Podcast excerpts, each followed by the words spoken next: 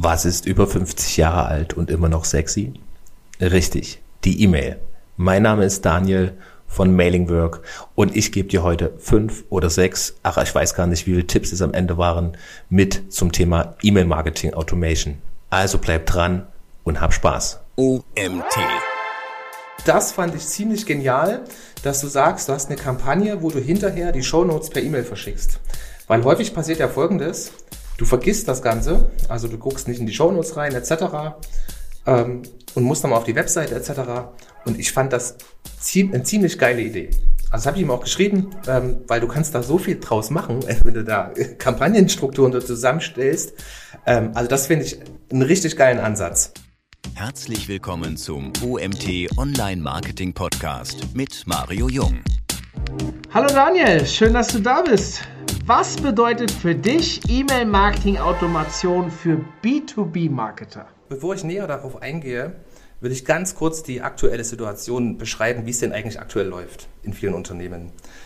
Du kennst das auch aus Erfahrung heraus. Meist wird E-Mail-Marketing als Kanal stiefmütterlich behandelt. Das heißt, es fehlen Ressourcen, es wird zu wenig daran gemacht, äh, meist fehlt auch noch Know-how und man glaubt noch nicht so richtig in vielen Unternehmen an das Thema E-Mail-Marketing. Wenn eben dazu noch Know-how fehlt, Ressourcen fehlen, dann geht der Glaube ganz schnell an das E-Mail-Marketing verloren und es wird eben stiefmütterlich behandelt. Und, sind wir doch mal ganz ehrlich, Mario, wer heute noch glaubt, dass er mit einem klassischen Standalone-Newsletter, den er dreimal im Jahr versendet, dass er da erfolgreich wird, der sollte aufwachen und beziehungsweise einfach mal umdenken. Ähm, daher, wenn man sich jetzt das Thema E-Mail-Marketing Automation mal anschaut, ähm, nehmen wir mal das Wort E-Mail weg, Marketing Automation, was heißt das Ganze? Gehen wir mal in die fachliche Definition rein. Äh, wir sprechen hier davon, dass Marketing- und Vertriebsprozesse softwareseitig unterstützt werden. Im E-Mail-Marketing ist im Grunde genommen, passiert genau dasselbe. Hier fokussieren wir uns halt nur auf den Kanal ähm, E-Mail und wir haben ja einen ganz großen Vorteil in Deutschland, wir haben eine unglaublich große Toolauswahl und Möglichkeiten äh, im Bereich des E-Mail-Marketings.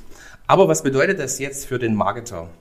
Eigentlich ganz einfach. Wenn das Ganze mal rund läuft, die Prozesse sind klar definiert, die Abläufe stimmen, dann heißt das doch für jeden Marketer äh, weniger Stress, weniger Aufwand, mehr qualifizierte Leads, mehr Umsatz, mehr Gewinn und so weiter und so fort. Also das, glaube ich, war jetzt schon mal ein erster Pitch für das Thema E-Mail-Marketing, wo jeder sagen würde, hey, jetzt will ich auch auf E-Mail-Marketing gehen.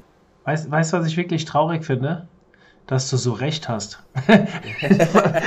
Aber weißt du warum? Nicht, weil ich dich nicht mag und du, äh, du nicht recht haben sollst, sondern dieses stiefmütterliche Behandeln des E-Mail-Marketings. Also ich meine, ich kenne ja die Zahlen von uns, ich kenne die Zahlen meiner Kunden, die ich vor vielen Jahren betreut habe.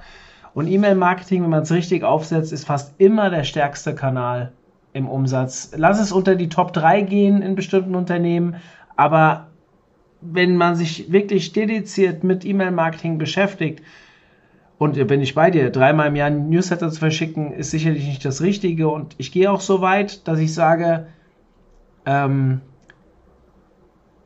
immer ein Newsletter neu produzieren und schreiben und, und so weiter, ist natürlich auch echt nervige Arbeit mit der Zeit, beziehungsweise halt auch Zeitaufwand.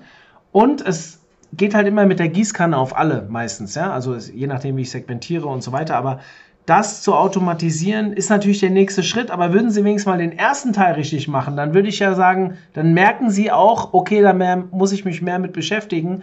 Aber da Sie das ja nicht richtig machen, stempeln halt viele E-Mail-Marketing ab als Kanal, der jo, halt auch nur stiefmütterlich betreut werden sollte. Genau, und, und das, da, da, da bin ich voll bei dir. Und wo wir halt dort anfangen sollten, oder wo eben auch Marketer hingucken sollten, ist eben wirklich zu erkennen, welchen Weg läuft mein Lead, mein Kunde, äh, die Customer Journey entlang.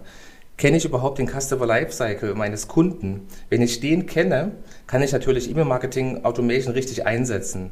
Und was in dem Schritt ganz wichtig ist, was eben immer noch viele überhaupt nicht tun oder zu wenig tun, einfach mal Marketing und Vertrieb viel enger zu verknüpfen.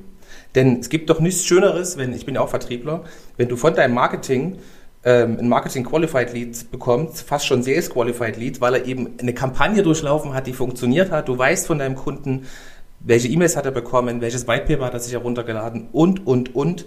Und dann macht es doch für den Vertriebler erst richtig Spaß, weil keiner hat Bock auf irgendeinen Outbound Call etc.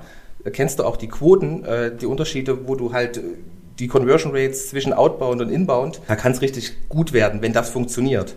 Und auf der anderen Seite, neben dem klassischen Inbound-Marketing, wo du E-Mail-Marketing ja sehr schön nutzen kannst, hast du ja noch das Thema Bestandskundenmanagement. Und häufig ist es ja wirklich so, du meldest dich beim Kunden nicht. Ist ja ganz einfach so. Viele melden sich beim Kunden nicht. Meist muss der Kunde erst anrufen, wenn er ein Problem hat. So, und da gibt es ein sehr schönes Zitat, was ich die Woche ähm, auf LinkedIn gelesen habe. Wenn du dich nicht um deinen Kunden kümmerst, zwingst du ihn woanders zu kaufen. Ist einfach so. Und jetzt kannst du ja das Thema E-Mail-Marketing, Marketing Automation etc. dahernehmen und das ist der perfekte Kanal, um deine Kunden aktiv zu bespielen, um sie, äh, sage ich mal, weiterzuentwickeln, um sie zu loyalen Kunden zu, zu entwickeln.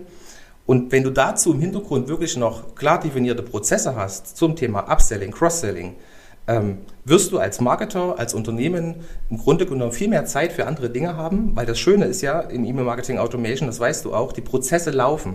Die laufen im Hintergrund von ganz allein. Und das ist das Wichtige daran. Ähm, man sollte am Anfang, deswegen auch die Frage von dir, was das bedeutet für den Marketer, anfangen, wirklich Prozesse zu definieren. Das heißt, man muss sich natürlich Gedanken machen, was soll denn wann passieren? Wie hole ich denn den Kunden von meiner Webseite ab? Wie entwickle ich den Kunden weiter? Was passiert, wenn der Kunde sich ein White Paper heruntergeladen hat? Diese Prozesse helfen dir und im Endeffekt ist ja E-Mail-Marketing nichts anderes, als dass im Hintergrund klar definierte Prozesse ablaufen. Und dazu hilft dir eben ein Tool. Das ist ja das Beste, was es eigentlich noch geben kann. Der nächste Vorteil ist eben dann, Entschuldigung, dass ich noch unterbreche, der nächste Vorteil ist eben noch dann, dass du einen Kanal hast, wo du personalisiert, individualisiert Content ausspielen kannst, was dir kein anderer Kanal im Grunde genommen bietet. Ja, 150 Prozent beide. Wir müssen, weißt du, worauf wir aufpassen müssen? Wir sind ja beide relativ fortgeschritten in dem Thema, dass wir diejenigen, die sich noch nicht damit beschäftigt haben, nicht nur mit dem seid ihr eigentlich blöd, dass ihr es nicht macht, ähm, äh, konfrontieren, sondern wir müssen ihnen heute sehr viel an die Hand geben, dass sie merken, warum sie es machen sollen. Wo ist der Pain? Und du hast jetzt eben schon gesagt, automatisiert Zeitersparnis, das sind ganz wichtige Dinge. Ganz häufig kommen dann immer, ähm, ich, ich habe jetzt nicht die Preise aller verschiedenen Tools da auf, äh, äh, im Blick, aber sehr häufig höre ich halt, wenn es um Marketing-Automation geht, ist auch noch ein Kostenthema bei den Tools. Und dann denke ich mir wieder, okay, du bist eigentlich auch der, mit dem ich nicht zusammenarbeiten will, weil du verstehst nicht, wie viel Geld du sparst durch so ein Tool. Also wenn ich mir jetzt überlege, wir zahlen für unser Tool locker einen vierstelligen Betrag mittlerweile bei den Kontakten, die wir haben und so. Und dann gehe ich mir, überlege ich mir, ja, aber wenn ich die Anzahl an E-Mails, die ich am Tag rausfeuere, also die über meinen Namen rausgehen, aber auch über das Team und, und so weiter, manuell schreiben müsste, bräuchte ich drei oder vier Leute, die mich ja viel mehr kosten würden. Und ja, dass ähm, dieses Thema, wenn es, was ich auch sehr häufig höre, wenn es einmal gebaut ist, dann hast du, ersparst du dir ja auch die Arbeit. Das stimmt natürlich auch nur bedingt. Man kann solche Kampagnen auch weiterentwickeln, optimieren, weiterdenken. Ich glaube, erst wenn man das verinnerlicht hat, dass man viel mehr bauen kann. Also ich, ich, ich kann auch da wieder nur von uns reden, Daniel. Du hast, äh, wir haben angefangen vor vier Jahren damit und mittlerweile haben wir bestimmt 150 Workflow, also Workflows, so Prozesse aufgebaut, die vollautomatisiert im Hintergrund laufen. Ich würde sagen, bei 135 davon erkennt man auch nicht, dass das automatisierte sind. Bei manchen Sachen ist es halt eher Newsletter-like, manchmal ist es persönliche Ansprache. Und ähm, genau diese, diese Benefits, und da würde ich mal an dich abgeben, wir haben jetzt, eigentlich ist es eine Kostenersparnis und keine Kosten, äh, kein Kostenmehraufwand. Zeit, siehst du noch andere Benefits? Du hast natürlich, es gibt ja unglaublich viele Benefits. Du hast ja ganz viele Möglichkeiten, wie du schon gesprochen hast oder jetzt angesprochen hast. Du kannst ja das Ganze immer wieder skalieren und du kannst es anpassen. Also du hast die Möglichkeit, das ist ja auch das Schöne bei der E-Mail, du hast unglaublich viele Statistikdaten. Du weißt, äh, wo wird geklickt, was wird geöffnet, etc. Und du hast jetzt die Möglichkeit zu wissen, wenn irgendwas nicht funktioniert, ich kann ganz schnell adaptieren, ich kann ganz schnell anpassen, ohne dass ich im Grunde genommen meine Prozesse komplett verändern muss. Ich kann ganz detailliert in die einzelnen Schritte reingehen. Und das macht es eben dann wirklich erst spannend und eben auch wirklich einfach. Ähm, und natürlich kosten die Tools alle Geld. Aber seien wir doch mal ehrlich, ähm, es ist eigentlich der, der perfekte Kanal und es ist immer noch das kostengünstigste Marketinginstrument, die E-Mail. Ja, definitiv unterstreiche ich äh, rot und zwar ganz dick. Ähm, lasst uns doch mal ein bisschen reingehen. Jetzt haben wir den Leuten verklickert, äh, beschäftigt euch damit. Ihr müsst, äh, wenn ihr Zeit sparen wollt, wenn ihr besser werden wollt, im Targeting vor allem auch euch, also meiner Meinung nach, also, nee, anders.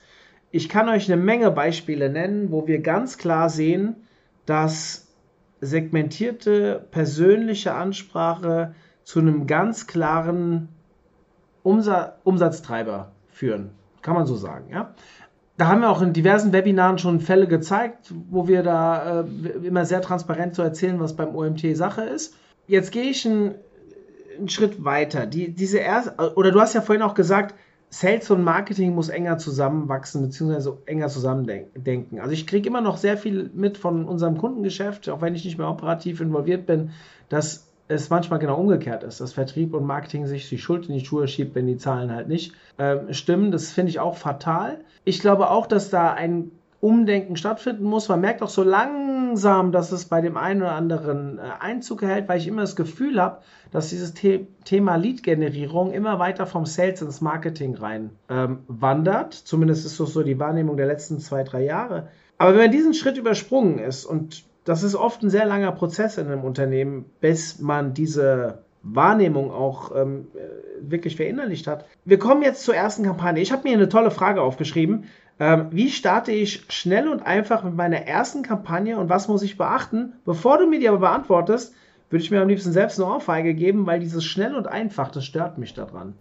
Weil es soll ja gar nicht einfach sein, es soll gar nicht schnell gehen, es soll gut sein, es soll profundiert sein, es soll ähm, am Ende getestet sein. Deswegen frage ich dich nochmal, wie starte ich denn so eine erste Kampagne? Was sind die ersten Schritte? Worauf sollte ich besonders achten? Also äh, Mario, schnell und einfach ist ja trotzdem nicht schlecht. Wenn Tools schnell und einfach funktionieren, ähm, das lieben wir ja alle. von daher. Stimmt. Ähm, also du weißt, wie ich es meine. Ja, ich weiß schon, wie du es meinst. Aber zunächst würde ich, würde ich mal anfangen ähm, mit zwei ersten kleinen Tipps dazu. Äh, bevor ein Marketer anfängt oder Vertrieb und Marketing anfangen, Kampagnen zu überlegen, erstmal ganz klar das Ziel definieren. Was will ich denn eigentlich machen? Das heißt, will ich, ähm, gehen wir auf die Lead-Generierung ein, sagtest du ja gerade eben, will ich Leads gewinnen? Ähm, was mache ich da? Wie gehe ich da vor? Was ist meine Zielgruppe? Ähm, oder will ich eben bestehende Kunden ansprechen? Also das sind ja auch wieder nochmal zwei Paar Schuhe, die man sich überlegen muss. Das ist ganz wichtig, dass man sich am Anfang diese Ziele überlegt. Was will ich erreichen? Also Tipp eins: Zieldefinition festlegen. Ich möchte, das gerne, ich möchte das gerne später in den Shownotes mit aufnehmen, deswegen will ich sie nochmal ganz klar immer dazu erwähnen. Tipp 1, Zieldefinition. Tipp 2? Tipp 2, ähm, Step by Step. Also Schritt für Schritt. Es bringt überhaupt nichts, wenn du jetzt einen riesen Plan hast. Du hast ja, du hast, sagst selber, du hast über 150 oder 135 Kampagnen. Die sind ja nicht alle von heute auf morgen entstanden. Die sind ja nach und nach gewachsen. Und wenn du jetzt als Marketer, der das erste Mal Berührungspunkte mit dem Thema E-Mail-Marketing Automation hast und fängst jetzt an, ich brauche die Kampagne, die Kampagne und die Kampagne, dann kann das Folgendes passieren, dass das, das Ganze überfordert, dass es dir zu viel wird. Und dann passiert eben genau wieder das, dass du den Spaß dabei verlierst. Also genau zu überlegen, was ist die erste Kampagne und dann weitere Kampagnen nach und nach aufzusetzen. Das wäre mein Tipp 2. Finde ich total klasse. Ich kann euch sagen, nein, das ging nicht von heute auf morgen. Im Gegenteil. Wir haben unsere ersten Kampagnen, die wir aufgebaut haben, die sind mittlerweile doppelt und dreifach so groß, weil wir die einfach weitergesponnen haben. Ich bin immer so jemand, das klappt nicht 100%, aber ich sage immer intern, wenn wir unsere ähm, Inbound-Meetings nennen wir das, also die äh, äh mit den E-Mail, mit den E-Mail-Profis hier bei uns intern sitzen und die Kampagnen besprechen, dann sage ich immer so als Mantra, ich möchte eigentlich, dass die Hälfte unserer User oder Kontakte im äh, normalen Newsletter sind und die Hälfte in automatisierten Kampagnen drinstecken, also die dann quasi aus dem normalen Newsletter raus sind. Ja, auch wir schreiben immer noch dreimal die Woche sogar individuelle Newsletter, die haben natürlich auch Prozesse und die sind mittlerweile vordefiniert und so. Ähm, äh, trotzdem müssen wir sie erstellen und haben dafür, aber bei einer bestimmten Kontaktanzahl lohnt sich das halt auch. Aber Ziel ist es, so viele wie möglich interessensbasiert also ereignisbasiert, was auch immer, ähm, anzusprechen. Warum? Besser segmentiert, höhere äh, Interaktionsrate auf die E-Mails, vielleicht sogar eine bessere Abschlussquote, wenn es um Vertrieb geht. Also es geht, wir machen ja nicht nur Vertriebs-E-Mails. Ich meine, viele, die jetzt heute zuhören, kennen ja unsere E-Mails und wissen, dass da auch sehr viel Content gespielt wird, was überhaupt nichts mit Geldverdienen zu tun hat direkt. Aber dann ist es halt eine Kundenbindung, keine Ahnung, Markenkontakte erzeugen, wo wir wieder bei der Zieldefinition sind. Ja? Also jede E-Mail kann halt auch ein unterschiedliches Ziel verfolgen. Das, da bin ich völlig bei dir. Und wenn man jetzt nochmal Richtung erste Kampagne schaut, ne, also da sind wir schon fast schon ein bisschen im Doing drinne. Was, wie gehe ich denn vor bei der ersten Kampagne? Ähm, wenn du dir viele B2B-Unternehmen anschaust, das merken wir immer wieder, auch bei unseren Kunden, ähm, die geben unglaublich viel Geld dafür aus, dass, äh, dass sie Webseitenbesucher generieren. Das heißt, da werden Paid Ads geschalten, da wird investiert, da wird investiert. Einfach nur, dass der Kunde auf eine Landingpage kommt, sich ein White Paper herunterlädt oder sich halt zum Newsletter anmeldet. Du kennst das, die Conversion muss auf der Webseite stattfinden. Das Schlimme daran ist aber, meistens, gerade Thema Newsletter-Anmeldung, ähm, es passiert danach nichts. Oder ich hatte jetzt einen Fall von einem Interessenten, unglaublich tolles Unternehmen, massig White Paper auf der Seite, die kannst du dir alle frei herunterladen. Ohne dass du gegen deine E-Mail-Adresse was tauschen musst. Also da musst du dir überlegen, was da alles verloren geht. Das ist ja so ein ganz klassischer Fall. Also wenn du ein White Paper hast, dann bitte tausche es gegen die E-Mail-Adresse deines Interessenten. Zurück zur ersten Kampagne. Ähm, und das lässt sich relativ schnell umsetzen. Ist dieses Thema, was passiert nach dem Double Opt-in? Denn häufig passiert eben dann nichts. Das heißt, du gehst auf die Webseite, meldest dich für den Newsletter an, durchläufst den ganzen DOI-Prozess, und dann kriegst du irgendwann nach drei Monaten den ersten Newsletter von dem Unternehmen. Das ist eben dann dieses klassische Standalone-Geschichte. Hey, wir müssen mal wieder Newsletter verschicken. Und das ist der, der, der erste Punkt, weil man sich überlegen muss, ähm, da hast jemand, du hast es erreicht, dass jemand auf deine Webseite geht. Jemand gibt dir seine E-Mail-Adresse, also die Conversion hast du generiert und dann lässt du den fallen. Das ist so ungefähr so, als wenn dir dein Bäcker der Stadt den ganzen Tag erzählt, er hat die besten Brötchen, du bist heiß darauf und ständig gehst du zu dem Bäcker und der Laden ist zu. Weißt du, das du musst, also wenn du was mit dem Kunden zu tun haben willst, dann musst du mit ihm interagieren. Und deswegen auch mein Tipp, unbedingt gerade im B2B-Bereich Welcome-Strecken aufzubauen. Also erster Kontakt. Und das müssen keine Kampagnen sein mit 10, 20 Mails. Da reichen drei, vier E-Mails, die du auch ganz geradlinig aufbauen kannst. Und das Schöne ist ja daran, wenn du dir dann ähm, diese Öffnungs, äh, die, die Welcome-Serien anschaust, die haben enorm hohe Öffnungsraten. Also wir haben Öffnungsraten in den Welcome-Strecken von teilweise 80 Prozent. Warum? Weil der Interessent äh, das höchste Interesse in dem Moment hat, wenn er auf der Webseite des Kunden ist oder des, des, äh, des Unternehmens. Also er will ja Kontakt. Und dann bist du in der Lage, sofort mit dem Kunden zu interagieren, ihm Dinge abzufragen, Interessen abzufragen, ihm weitere Informationen anzubieten. Und das ist eigentlich doch der erste Schritt, den, den Marketer wirklich gehen sollten. Also bist du da, bist du da bei mir, Mario? Welcome-Strecken haben wir, also wir haben halt das Problem, dass, äh, Problem, nein, Problem ist es nicht. Wir haben die Situation, dass wir halt so viele Touchpoints haben und für jeden Touchpoint eine andere Welcome-Strecke zumindest leicht abgeändert Sinn macht.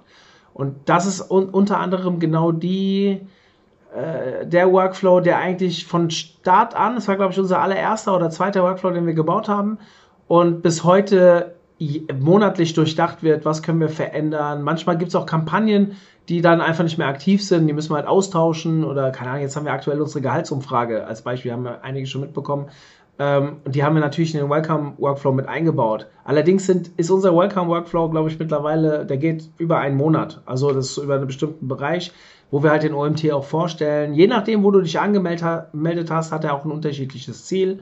Es gibt Bereiche, wo sich jemand anmeldet, wo du vielleicht das Ziel hast, demjenigen auch ein Seminar zu verkaufen. Es gibt aber auch Bereiche, wo du halt sagst, nee, den will ich einfach nur in eine Interaktion bringen oder vielleicht als Promoter, also Multiplikator, ja, ausbauen. Also das ist total unterschiedlich. Äh, dadurch, dass wir so viele Touchpoints, aber auch so viele Zielmöglichkeiten haben und so viele Bereiche betreuen, kann es an der einen Stelle auch ein bisschen in Anführungszeichen kompliziert werden. Wobei ich da auch immer sage, wie du so schön gesagt hast bei äh, Tipp 2, Step by Step, such dir ein Ziel, was willst du erfolgen, wie kann, äh, ähm, äh, erreichen und wie kannst du dahin kommen. Und das vielleicht mit möglichst wenig Aufwand. Ja, ich habe ich, ich, ich hab da ein super Beispiel, Daniel.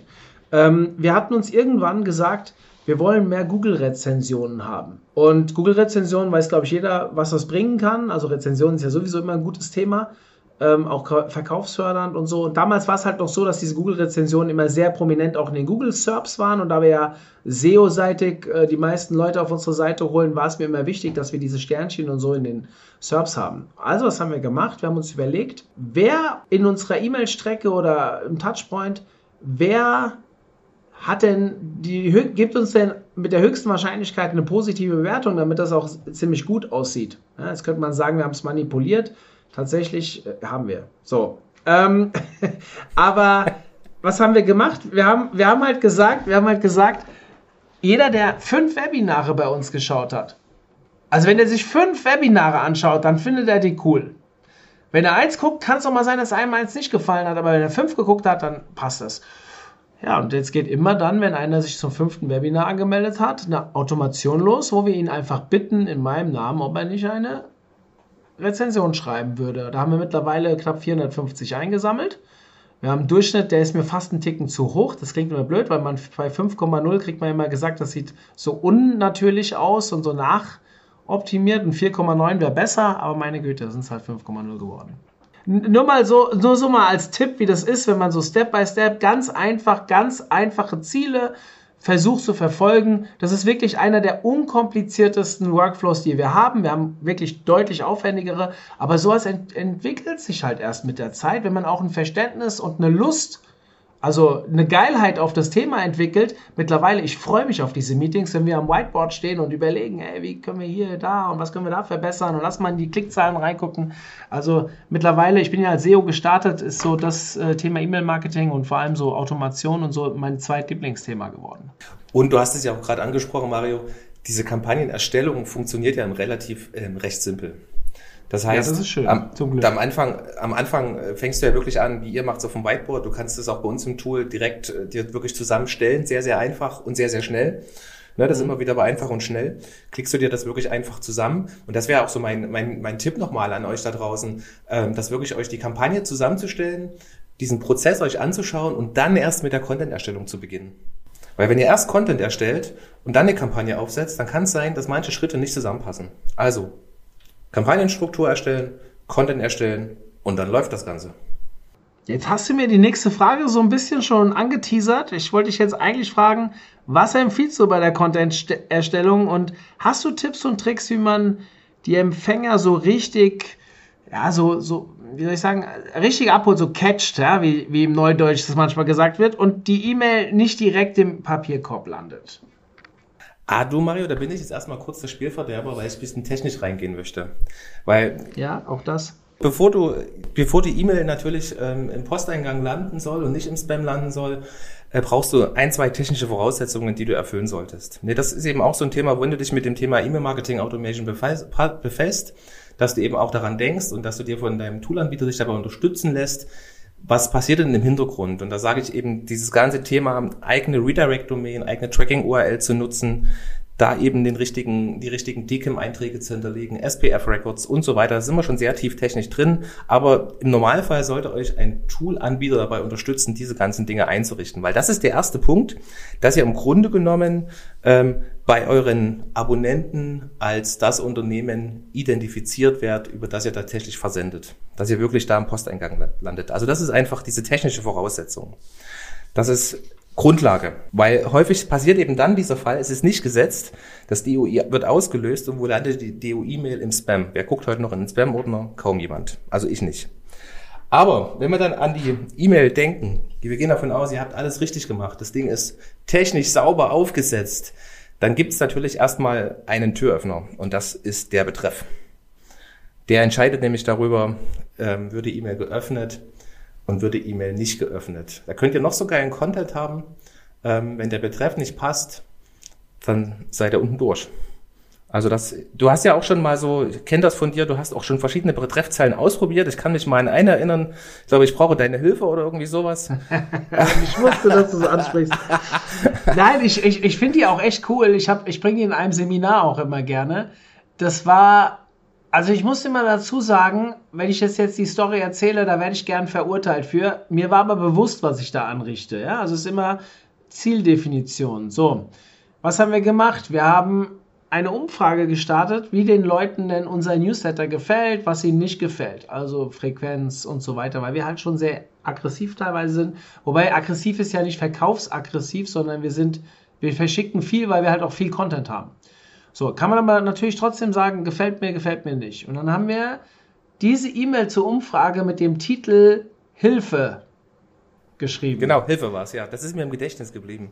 Ja, nur das Problem war jetzt, und das war mir, wie gesagt, bewusst und tatsächlich, wenn ich mich selbst hinterfrage, ich, mir war schon klar, dass einige Leute so reagieren werden.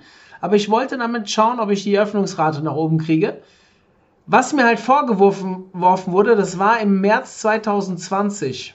Und das war gerade die Zeit, als bei uns der Lockdown losging, der erste. Und dann kam halt so Mails zurück, wie man in so einer Zeit, wo Unternehmen an die Wand fahren, und so weiter so einen Betreff wählen könnte. Und das kam nicht nur einmal, also es ist relativ häufig. Und wir hatten neben einer überdurchschnittlich hohen Eröffnungsrate, hatten wir und auch übrigens eine überdurchschnittlich guten Mitmachrate. Es war wirklich ein super Wert, den wir da bei, dem, bei der Umfrage hatten. Hatten wir aber auch eine überdurchschnittlich hohe Abmelderate und böse E-Mails-Rate. Das war mir aber klar. Und gerade wenn ihr, wenn wir wieder bei der Zieldefinition sind, wenn ihr in der E-Mail eine Verkaufs- eine Verkaufsabsicht habt, also eine Zieldefinition mit Verkauf, dann müsst ihr halt auch mit höheren Abmelderaten rechnen, als wenn ihr vielleicht kostenlosen Content verteilt. Das ist halt so und das, das, ich glaube, das kriegen wir auch relativ schwer ausgehebelt. Kann man auch optimieren alles und so weiter, aber genau das war äh, das und der Betreff ja, der ist wichtig. Ich teste da immer noch unglaublich viel. Mache ich nur, wir haben ja meistens fünf oder sechs Nachrichten drin, mache ich nur die Top-Nachricht in den Betreff rein, mache ich zwei, drei Sachen rein, arbeite ich mit Icons, mit welchen Wörtern arbeite ich, welche Wörter werden vielleicht dann auch zu einer schlechteren Durchstellungsrate äh, äh führen, dann zu einer schlechteren Durchstellungsrate und so Sachen. Ich probiere halt aus und manchmal mache ich auch AB-Tests. Also, ja. dass ich sage, eine E-Mail kriegt halt einen Betreff und noch einen anderen und dann wird eine kleine, äh, eine kleine, wie sagt man, ein kleines Kontingent verschickt. Und das, was die besseren Öffnungsraten hat oder Klickraten hat, kann man ja auf alles Mögliche definieren, ähm, kriegt dann halt die anderen 80 Prozent. Genau. Thema Betreff, ganz wichtig. Ähm, da noch den Hinweis, äh, Betreffer, Treffzellen eher kurz zu halten. Wichtiger Punkt. Also maximal 30 bis 40 Zeichen ähm, weil einfach, ähm, wenn du dir überlegst, ein Großteil guckt sich das Ganze ja nur noch auf dem Smartphone an, gerade im B2C-Bereich. Ähm, da sollte die Betreffzeile natürlich sauber dargestellt werden. Ähm, und was auch noch nicht viele nutzen oder nicht viele wissen, ist das Thema Pre-Header. Ne, das ist ja im Grunde genommen die Verlängerung ähm, deiner Betreffzeile. Ähm, ich nenne es auch gerne das Schlüsselloch. Du kannst schon mal in E-Mail so ein bisschen reinschlunzen. Weil dort hast du erstmal ähm, die Möglichkeit, mehr Zeichen zu verwenden. Dort hast du bis zu 100 Zeichen die Möglichkeit, einen Preheader aufzubauen. Du kannst die E-Mail schön anteasern und du kannst eben dort wirklich Interesse wecken. Also du hast einen knackigen Betreff, einen Preheader, der die E-Mail ein Stück weit schon anteasert und dann steigen die Chancen natürlich zum Thema Öffnung. Wenn du das Ganze dann natürlich noch personalisierst, bist du ganz weit vorne. Also wenn du dann anfängst, den Betreff zu personalisieren, ähm, dann sollte das wirklich funktionieren. Ich weiß nicht, ob du Zahlen hast. Arbeitet ihr mit Personalisierung in dem Betreff? Ja, kommt drauf an. Also es gibt E-Mails, wo wir es tun, es gibt E-Mails, wo wir es natürlich auch nicht tun. Ich achte im Betreff, macht wir es einen Ticken weniger als dann in der Ansprache in der E-Mail. Ähm, da machen wir es immer eigentlich. Ähm, aber ja, klar, du geht nach oben, müssen wir gar nicht reden. Aber es gibt auch Bereiche, ich, ich habe jetzt leider kein Beispiel, deswegen bin ich immer so vorsichtig mit Behauptungen. Ähm, ich kriege keins gerade zusammen, aber wir hatten auch schon Beispiele, wo der, der die Personalisierung im Betreff zu schlechteren Öffnungsraten geführt hat und wo wir es abgestellt haben. Das waren dann zwar nur ganz minimale Werte, also schlechtere Werte, aber es, da haben wir es auch schon mal zurückgerudert. Ich krieg's nur jetzt gerade nicht zusammen, ob ich was für ein, was für ein Case das war, deswegen äh, immer bitte selbst ausprobieren. Ja, und da musst du es auch ein bisschen abwechseln. Also du kannst nicht jeden Betreff personalisieren, da macht es die Mischung. Manche Dinge solltest du personalisieren, bei manchen zählen einfach wirklich klassische Wörter. Und da kannst du eben, gerade wenn wir bei Betreff sind, ähm, mit Neugier arbeiten. Angst, Schmerzpunkte, hast du ja selber erlebt, äh, damit zu arbeiten. Gerade Schmerzpunkte ziehen. Ähm, was auch immer gut zieht, sind Vorteile aufzuteilen, aufzubieten ähm, oder halt wirklich einen Nutzen zu kommunizieren. Klare Handlungsaufforderungen. Also gerade bei Webinaranmeldungen, melde dich jetzt zum Webinar an, ist ein ganz wichtiger Punkt.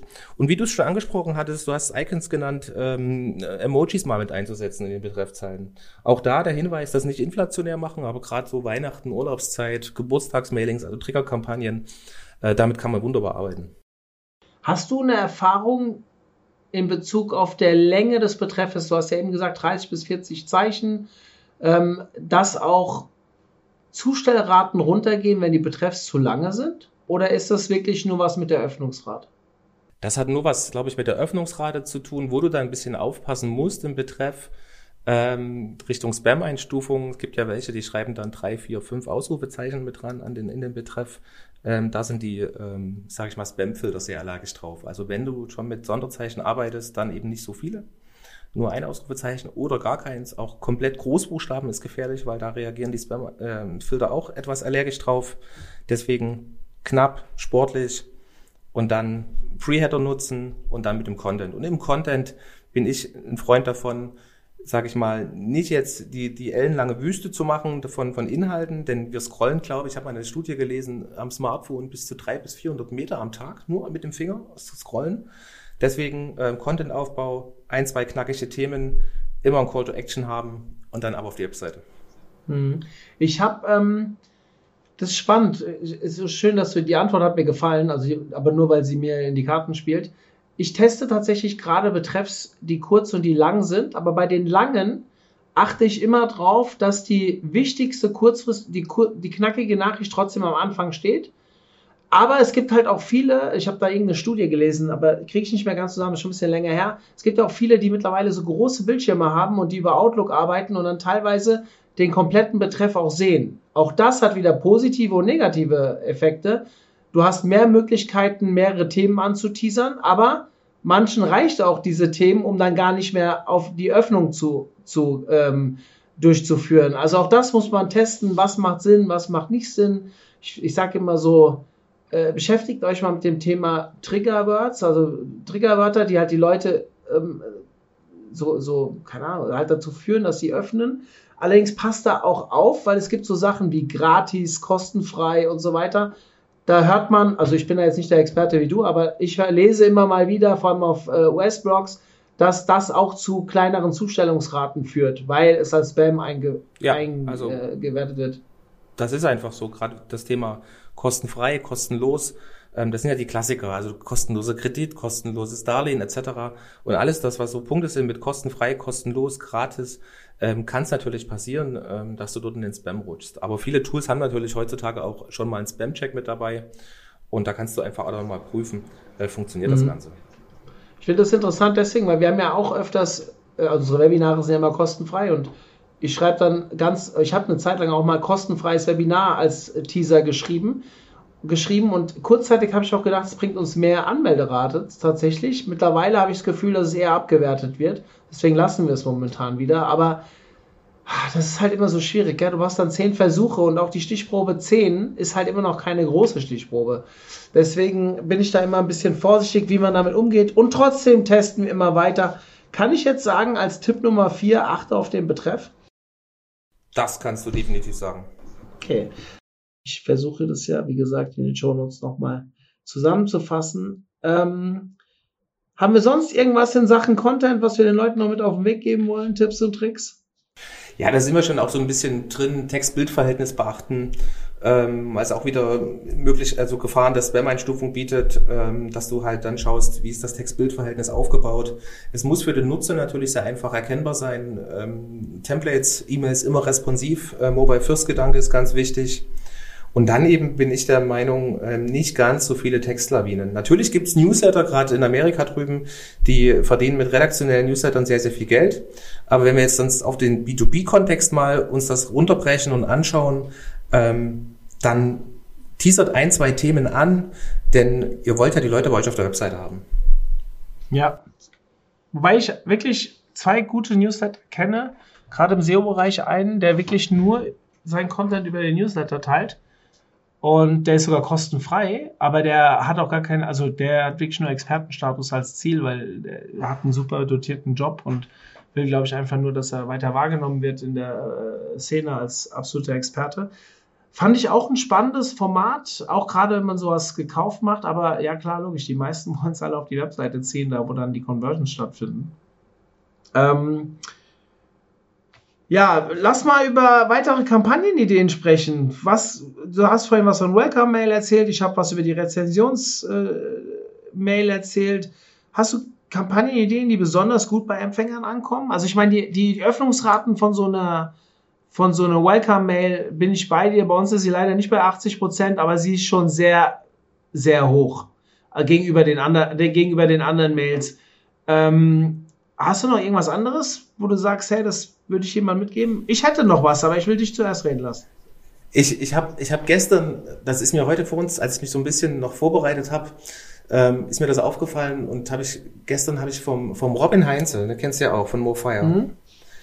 Der hatte gestern einen Post auf LinkedIn. Die Podcast-Geschichte. Ähm, die Podcast-Geschichte. Und das fand ich ziemlich genial, dass du sagst, du hast eine Kampagne, wo du hinterher die Shownotes per E-Mail verschickst. Weil häufig passiert ja Folgendes. Du vergisst das Ganze, also du guckst nicht in die Shownotes rein, etc. Ähm, und musst dann mal auf die Webseite, etc. Und ich fand das eine ziemlich geile Idee. Also habe ich ihm auch geschrieben, ähm, weil du kannst da so viel draus machen, wenn du da Kampagnenstrukturen zusammenstellst. Ähm, also das finde ich einen richtig geilen Ansatz. Aber was eben auch die Klassiker sind, also auch wieder hier die Trennung zwischen B2B und B2C. Die Klassiker im B2C-Bereich sind eben noch diese ganzen Themen. Geburtstag, Reaktivierungen, Service-Mails, ein ganz wichtiges Thema. Du kaufst irgendwo etwas, wo du eventuell nochmal was zum Thema Reinigung etc. brauchst. Wir hatten jetzt einen Kunde, der hat ähm, Teppiche verkauft. Und Teppich heißt, du musst ihn ja irgendwann mal reinigen. Also werden automatisiert Service-E-Mails rausgeschickt, dass du eben ein Produkt brauchst. Also das sind so diese Klassiker, die wirklich immer gut funktionieren, gerade auch Reaktivierungs-E-Mails, äh, dann in Verbindung mit äh, Gutscheinserien. Das funktioniert im B2C-Bereich sehr, sehr gut. Dann haben wir noch die ganz großen Klassiker, äh, Black Friday, Cyber Monday. Ähm, da knallen natürlich alle ihre E-Mails raus. Dort musst du schon guten Content liefern, gute Angebote haben, um gesehen zu werden. Und du brauchst natürlich auch ein gutes Standing bei deinen Kunden und die entsprechenden Angebote. Und wenn wir uns den B2B-Bereich anschauen, bin ich ja der Meinung, ich weiß nicht, wie du das siehst, dass Unternehmen anfangen sollten, ein Stück weit mutiger zu werden. Weil wir eben auch die Klassiker haben. Ne? Wir haben die Klassiker zum Thema äh, Lead Funnel, White Paper, Welcome-Serien etc. Maximal noch hast du noch ein Webinar dabei, das kennst du auch alles. Aber was ich so ein bisschen vermisse, auch mal auf verschiedene Aktionen mit einzugehen. Also ich hatte letzte, letztes Jahr habe ich auch mal einen LinkedIn-Post gemacht dazu, warum nicht einfach mal zum Nikolaus ein Whitepaper an deine Kunden verschicken? Und dich da ins Gedächtnis rufen, weil die B2Cler machen das doch alle. Also die knallen dir einen Adventskalender rein, die machen was zu Ostern, die machen was für die Frauen zum Frauentag und so weiter. Warum machen das B2B-Unternehmen nicht? Mhm. Also ja, also, mutiger werden, mutiger werden als Unternehmen, bin ich voll bei dir. Ähm, ich gebe ein paar, Unternehmen, die das schon ganz gut machen, aber die Aktion von Robin ist mir auch aufgefallen. Äh, liebe Grüße an der Stelle. Ich habe ihm nicht geschrieben, dass ich es geil fand. War eher sauer, dass es ihm eingefallen ist und nicht mir. Nein, das ist Spaß. dafür, dafür mag ich Robin viel zu sehr. Ähm, und um nicht als Copycat rüberzukommen, gibt es unsere Shownotes noch nicht per E-Mail, aber bestimmt machen wir das dann auch irgendwann. Je nachdem, was mir Robin erzählt, wie erfolgreich das ist. Ähm, nee, super Idee. Müssen wir gar nicht drüber reden. Habe ich auch so noch nicht gesehen. Ähm, ich auch nicht. Und, und das äh, war eine gute Idee. Mich würde mal interessieren, ob es wirklich Robins Idee war oder irgendein cleverer Kopf im Hintergrund. Ähm, weil die haben ja ein paar mehr clevere Menschen da im Team. Ähm, aber super Idee. Kann man sich was mal abschauen? Und äh, coole Idee. Ich habe, du hast eben angesprochen, die Reaktivierungsmail. Das wäre jetzt so mein Ding gewesen, was ich noch mit angebracht hätte da sind wir immer ziemlich aggressiv. Also aggressiv. Aggressiv ist ein Scheißwort eigentlich. Ähm, wir sind äh, da sehr direkt. Ja, also Nennen wir so proaktiv. Ja, wir haben, wir haben im Titel dann stehen, äh, das, da personalisieren wir auch. Sag ich, hey Daniel, sollen wir dich löschen? Und dann gibt's auch, gibt's auch eine, gibt's auch so eine richtige, äh, so eine, da haben wir übrigens auch einen AB-Test, also da gibt's unterschiedliche. Aber wir merken, dass diese Mail, die zieht viel krasser. Also wir haben locker 30, 40 Prozent mehr Reaktivierung bei der Mail wie bei der anderen. Allerdings kommen da auch manchmal Mails zurück, ja, lösch mich doch, wenn du mich nicht haben willst und so Sachen. Also auch solche Dinge passieren dann natürlich, aber de facto und äh, es hat noch einen anderen Vorteil. Ähm, diese Reaktivierungsmail wurde schon in vier verschiedenen Konferenzvorträgen als Beispiel genommen mit Screenshot. Das ist, aber das ist wieder das Thema mutiger werden. Ja? Wem, wem trete ich mal auf den Fuß? An welcher Stelle? Wie wichtig ist mir die Person an der Stelle? Ich würde jetzt sagen, die sind mir alle wichtig, weil ich will sie ja reaktivieren. Aber wer sich halt davon, Entschuldigung, angepisst fühlt, ja, dann soll er halt gehen. Ist halt so. Ja, bin ich völlig bei dir. Wenn du jetzt Leads über eine automatisierte Kampagne generiert hast, wie verfährt man dann am besten damit weiter? Hier würde ich, würde ich auch das, das Ganze ein bisschen zweiteilen, weil du musst ja eine, einmal überlegen, ähm, du hast entweder ein Tool, ich glaube, ihr arbeitet mit HubSpot, ihr habt alles in einem Tool, also E-Mail-Marketing, CRM in einem Tool. Ähm, da kannst du natürlich viel, viele Dinge machen. Hast du ein E-Mail-Marketing-Tool, ich nenne es mal Insellösung, ist es natürlich wichtig, dass du im Hintergrund einmal dein CRM anbindest, wenn du eins hast, oder deinen Shop. Weil du willst ja natürlich diese Daten, die du erfasst, auch an, in, dein, in dein führendes System, das sollte aus meiner Sicht immer das CRM-System sein, anbinden, damit eben dann Vertrieb etc. wirklich mit diesen Daten arbeiten kann.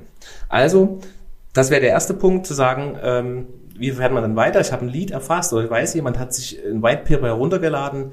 Ähm, denkt daran, dass ihr diese Daten irgendwie in eure, in eure Fremdsysteme, in euer führendes System, also CRM, Shop etc. übergebt. Ganz wichtiger Punkt. Weil dort findet ja im Grunde genommen die Hauptarbeit äh, bei den Vertrieblern auch statt. Also wenn wir jetzt gerade über Vertrieb und Marketing auch sprechen. Ganz kurz, wie ist das bei euch? Ähm, ihr habt kein CRM mit drin beim Mailing Work? Wir haben natürlich eine Kontaktverwaltung etc., wo du alle Kontaktdaten, die du im Grunde genommen aus deinem CRM hast, in Mailingwork einfließen lassen kannst. Also das kannst du alles machen. Das macht ihr dann über Schnittstellen irgendwie oder wie muss ich mir das vorstellen? Über Schnittstellen, genau. Es gibt genau native Schnittstellen oder halt API etc. Es gibt natürlich dann auch Tools, wo du schon direkt ein CRM mit angedockt hast im Tool. Das heißt, kannst du noch Notizen machen, Wiedervorlagen setzen etc. Ähm, kannst du bei uns auch über Umwege ein bisschen was machen, aber ähm, wichtig ist, da bin ich der Meinung davon, spiel die Daten in dein CRM zurück. Also das ist ja die Grundlage um erfolgreich deine Kunden zu binden und mit ihnen zu arbeiten. Und dann solltest du dir natürlich auf der anderen Seite überlegen, du hast den Lead äh, bekommen, wir gehen mal davon aus, der hat sich das erste Mal ein Whitepaper runtergeladen. Was passiert denn dann im Tool? Und dann gibt's ja dieses klassische äh, Buzzword Lead Nurturing. Das heißt, dann beginnt ja im Grunde genommen erst die Arbeit am Lead. Das heißt, und hier beginnt eben dann auch der Kanal E-Mail Marketing Automation wieder richtig zu greifen. Das heißt, du weißt, der Kunde hat sich ein, oder der Lead hat sich ein Whitepaper runtergeladen und schick ihm dann noch ein zweites oder drittes. Du kannst auch reingehen und gucken, hat er sich, also er hat sich zumindest dafür das Formular da ausgefüllt etc., hat er die E-Mail, wo das ähm, ähm, White Paper drin ist, auch geöffnet etc. Also dir kannst du ja ganz verschiedene Kanäle, äh, Wege ein, äh, eingehen, ähm, wie du den Lead dann nochmal richtig betreuen kannst und auch auf seine Reaktion, auf seine Handlungen eingehen. Das heißt, äh, schaut er sich ein zweites White Paper an, ein drittes White Paper, du kannst ihm die entsprechenden Informationen oder Zusatzinformationen zu dem Thema zukommen lassen und ganz wichtig eben, du kannst auch diese Daten sofort an deinen Vertrieb übergeben. Das funktioniert bei uns im Tool ganz spannend.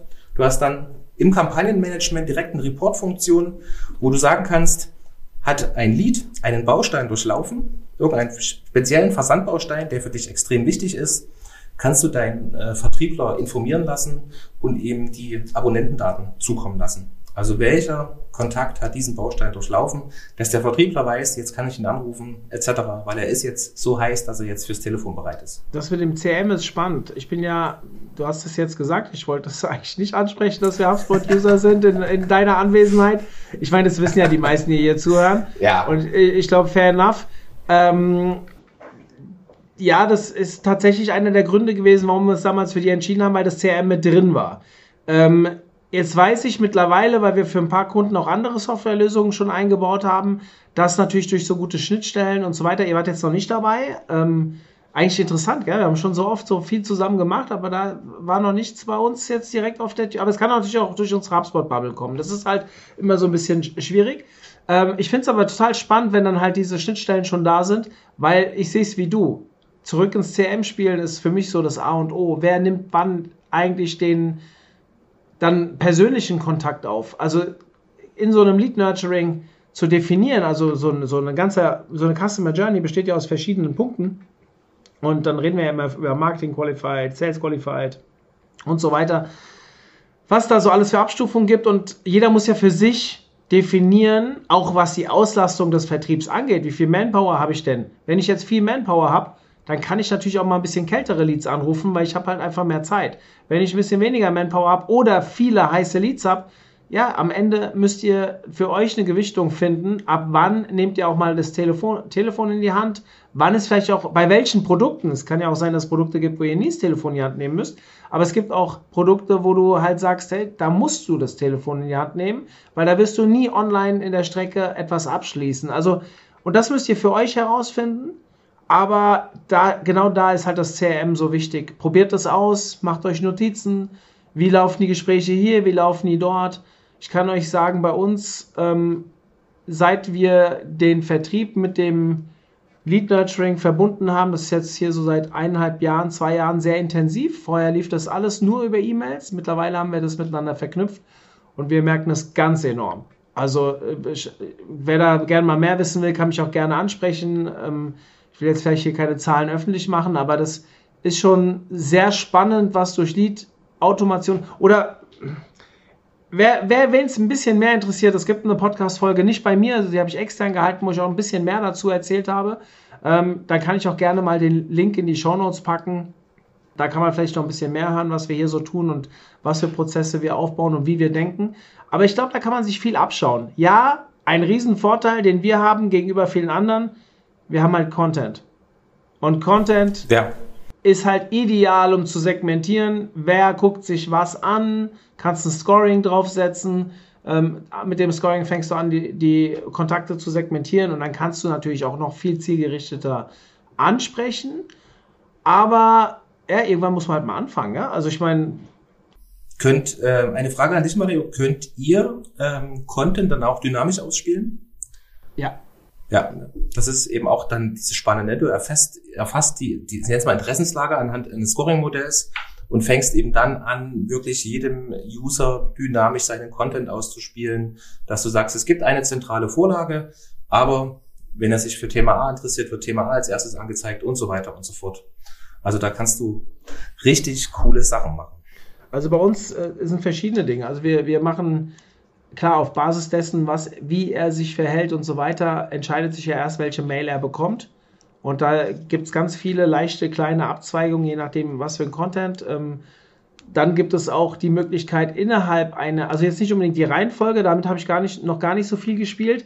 Eher so, was wird ihm überhaupt angezeigt? Also der bekommt die gleiche E-Mail, sind sechs verschiedene äh, Punkte drin, aber ein Punkt ist halt zum Beispiel variabel. Also da hängt es davon ab, was für ein User das ist, wie spielt er äh, mit unserem Content, also wie interagiert er auf unseren Content. Dann kann es halt sein, dass die, die, der dritte Punkt ein anderer ist als bei 80% der anderen, die äh, diese E-Mail bekommen hat. Ähm, sowas, ja klar, bauen wir auf jeden Fall ein. Ähm, jetzt mit der Reihenfolge des Contents muss ich zugeben, ich weiß gar nicht, ob das Team das schon mal gemacht hat. Da war ich noch nie mit drin, aber ähm, auch eine gute Idee. Müssen wir mal verfolgen. Vielleicht kann man da auch noch was machen. Wobei ich jetzt keinen direkten Case hätte in unserem Fall. Aber ja, klar, wenn du vielleicht jemand mit einem höheren Scoring, der vielleicht schon ganz klar ein Interesse an einem Seminar, Seminar äh, rausgibt, vielleicht dem dann halt die Werbung für das Seminar mit einem Gutscheincode vielleicht als erstes anzuzeigen, statt das Webinar. Ja, wenn ich dann fünf Minuten drüber nachdenke, fallen mir bestimmt ein paar Cases ein. Muss ich mal äh, ja, gut, guter Punkt, guter Punkt. Immer schön, wenn man, wenn man als äh, Host auch mal was, auch was mitnimmt aus so einem Podcast. Ja, lass doch mal bitte die ganzen Tipps, die wir jetzt hatten. Ich habe vier mitgeschrieben. Wir haben aber vorher gesagt, wir haben fünf. Irgendeinen habe ich vergessen. Lass doch mal kurz zusammenfassen. Also, erster Tipp, wo wir angefangen hatten, was das Ganze bedeutet für B2B-Marketer, dass wir gesagt haben, ähm, hör auf mit Standalone-Newslettern. Natürlich brauchst du die ab und an, aber fang an, deine E-Mails zu automatisieren. Weil das spart äh, Zeit, das spart Ressourcen. Ähm, du hast neue Zeit, um dich auf ganz andere Themen zu fokussieren. Und das hast auch du gemerkt, ähm, es wird euch mehr Umsatz bringen, ihr werdet mehr ähm, Leads generieren und ihr werdet vor allen Dingen auch eure Bestandskunden bei euch binden und halten. Ähm, zweites Thema, was wir gesagt hatten, kenne deine Zielgruppe, also definiere deine, deine, deine Ziele und fange Step by Step an. Ja? Über Überpese nicht, nenne ich es mal, ähm, bau die Kampagne nach und nach auf, entwickle diese weiter, adaptiere die weiter und setze da Schritt für Schritt einen Fuß nach dem anderen. Dann hatten wir gesagt, da ging es um das Thema, ähm, dass das ganze, der ganze Content, die ganze E-Mail halt nicht im ähm, Spam landet, Mario. Da haben wir gesagt, Ähm, was ganz wichtig ist, technische Voraussetzungen. Hier als Stichwort für euch. Ähm, auch dann könnt ihr gerne mich oder Mario anschreiben, wenn ihr dazu mehr wissen wollt. DKIM, SPF etc. Alles hinterlegen, dass die E-Mails auch wirklich dann im Posteingang landen. Da ruft ihr bitte Daniel an. Das ist mehr sein Baby. Ich müsste das intern auch weiterleiten. Habe mich zwar schon damit beschäftigt, aber da bin ich kein Profi drin. Genau, dann haben wir gesagt Betreffzeile. Ganz wichtig, ähm, 30 bis 40 Zeichen. Ähm, achtet auf ähm, das ganze Thema Wording im Betreff. Eben nicht so viele Ausrufezeichen reinsetzen, keine Großbuchstaben, dass das Ganze auch dann nicht durch den Spam-Filter rutscht. Ähm, gerne auch mal ein Emoji mit einsetzen, wenn es notwendig ist und wenn ihr denkt, das ist wichtig, auch das Ganze mal personalisieren. Im Betreff noch ganz wichtig, Thema Preheader nutzen, weil ihr dort eigentlich die E-Mail im Grunde genommen sehr schön anteasern könnt. Und wenn es dann um den Content geht, ähm, Text-Bild-Verhältnis beobachten, nicht so viel Content reinzupacken in die E-Mail, außer ihr seid natürlich fachlich in einem ganz speziellen Thema drin, wo ihr wisst, äh, ihr habt nur als einen Kanal diese E-Mail. Ähm, und dann haben wir noch gesagt, Kampagnenideen, Mario, war noch ein Punkt. Ähm, da habe ich mir so ein bisschen jetzt hier notiert, die klassischen Kampagnen funktionieren zum einen noch immer. Also Trigger-Mailings, Reaktivierungen, Service-Mails etc. Äh, nutzt auch solche Tage wie Black Friday. Ähm, dort müsst ihr aber euch bewusst sein, dass dort ähm, ihr unzählig viele Mitbewerber habt, die bei den Abonnenten in dem Posteingang landen. Also dort tretet ihr einen großen Wettbewerb an. Ähm, dann hat man noch den Tipp äh, für die Kampagnen. Ich erwähne nochmal den Robin äh, für die Shownotes. Vielleicht kannst du es ja schon mal bei euch mit planen, eine Kampagne aufzusetzen. ähm, ja, und was wir eben auch gesagt hatten, ähm, Anti-B2Bler, werdet ein bisschen mutiger. Also geht mal weg von diesen klassischen Kampagnen, auch wo die immer wieder ziehen, aber probiert doch mal was aus. Das waren so meine meine Sachen, die ich mir jetzt hier mitgeschrieben habe in der Zusammenfassung. Hast du noch was? Habe ich was vergessen? Nee, es waren die Sachen, die waren nur jetzt irgendwie ein bisschen in einer anderen Reihenfolge wie vorhin, aber das ist ja egal. Hauptsache, wir haben sie alle und wir werden in den Shownotes die Tipps nochmal zusammenfassen. Ich hatte mir bei Tipps ein, Tipp 1 war ich bei Zieldefinition und das mit E-Mails überhaupt automatisieren hatte ich noch nicht drin. Aber das macht nichts. Wir haben auf jeden Fall ähm, alle jetzt zusammen. Und die werden wir mal kurz in die Shownotes packen. Haben wir noch irgendwas von deiner Seite? Also ich bin ja also gerade am überlegen, wir haben jetzt echt viel besprochen. Für den Einstieg, glaube ich, sehr überzeugend gewesen. Ähm, ja, ich sage immer dazu, man braucht Ressourcen. Ja? Also es ist schon wichtig. Wir haben damals, als wir begonnen haben, wir haben vor fünf Jahren haben uns dazu entschieden, das zu tun. Und wir haben ein Jahr lang gesagt, ja, okay, wir werden das halt aufbauen, so, ich will nicht sagen nebenbei, das haben wir nicht gesagt, aber im Endeffekt haben wir immer gesagt, okay, wenn wir Zeit haben, arbeiten wir daran. Und das hat ein Jahr lang nicht funktioniert. Und es hat viel Geld gekostet, ein Jahr lang. Und dann haben wir entschieden, jetzt holen wir jemanden rein, der sich dediziert nur um dieses Thema kümmert. Das konnten wir aus Kostengründen dann nicht mit einem erfahrenen ähm, E-Mail-Marketer machen. Das war dann tatsächlich ein Student, der dann auch auf Konferenzen geschickt wurde, sich Webinare angucken sollte und mit mir im Austausch dann angefangen hat, sich mit dem Tool auseinanderzusetzen.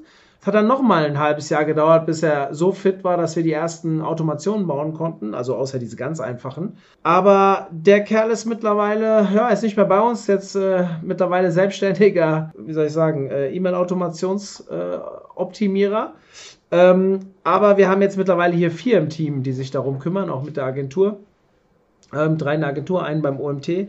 Und das Know-how haben wir halt über die Zeit festgehalten. Deswegen mein Tipp an der Stelle ist, wenn ihr euch dafür entscheidet, das Geld in die Hand zu nehmen und daran glaubt, dass das funktioniert oder euch von uns überzeugen lasst, dass das wirklich gut funktioniert, dann gibt jemand nicht diesen Job noch dazu, sondern stellt jemanden dafür frei und lasst ihn wirklich komplett aus allen, lasst ihn in jedes andere Projekt mit reinschauen, damit er versteht, was bei euch im Unternehmen los ist und welche Assets man vielleicht am Ende nutzen kann.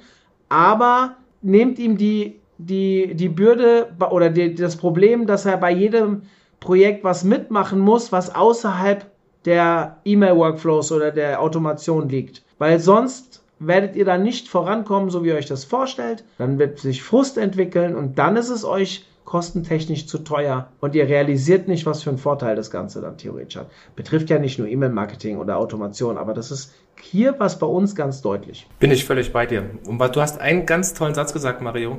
Ihr habt vor fünf Jahren damit angefangen. Also was man sich bewusst sein muss, dass das Ganze eben, das ist so ein bisschen eine Phrase, aber es ist kein Sprint. Es ist eben ein Marathon und du brauchst ein ganzes Stück Vertrauen da rein.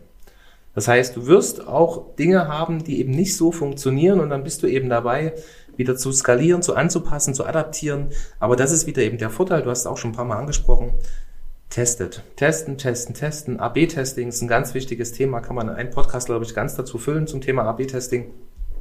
Aber das ist ähm, ja auch so mein Schlusswort. Also das Vertrauen zu haben in die E-Mail, äh, in den Kanal und viel zu testen und sich aber auch zu bewusst sein, ich brauche die Ressourcen einmal und dass das Ganze nicht von heute auf morgen umgesetzt ist.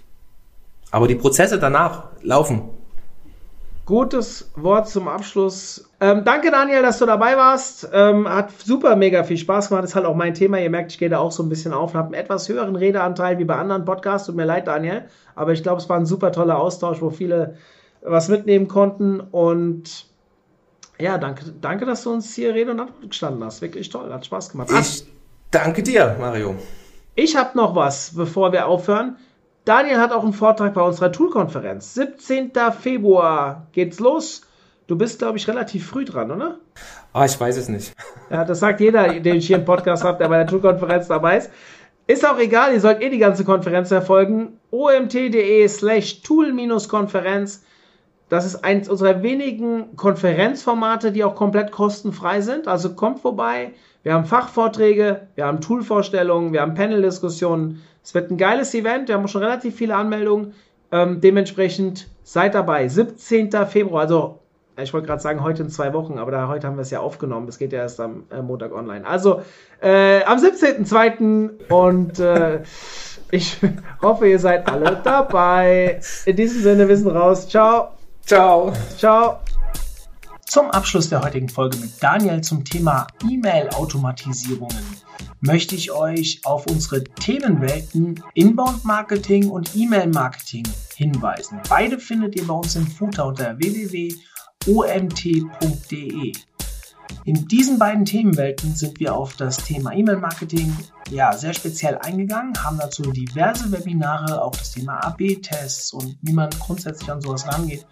Findet ihr jede Menge Material und ja, wenn ihr euch da ein bisschen durcharbeitet, solltet ihr eigentlich sehr gut in dem Thema Bescheid wissen und mit dem Thema starten können.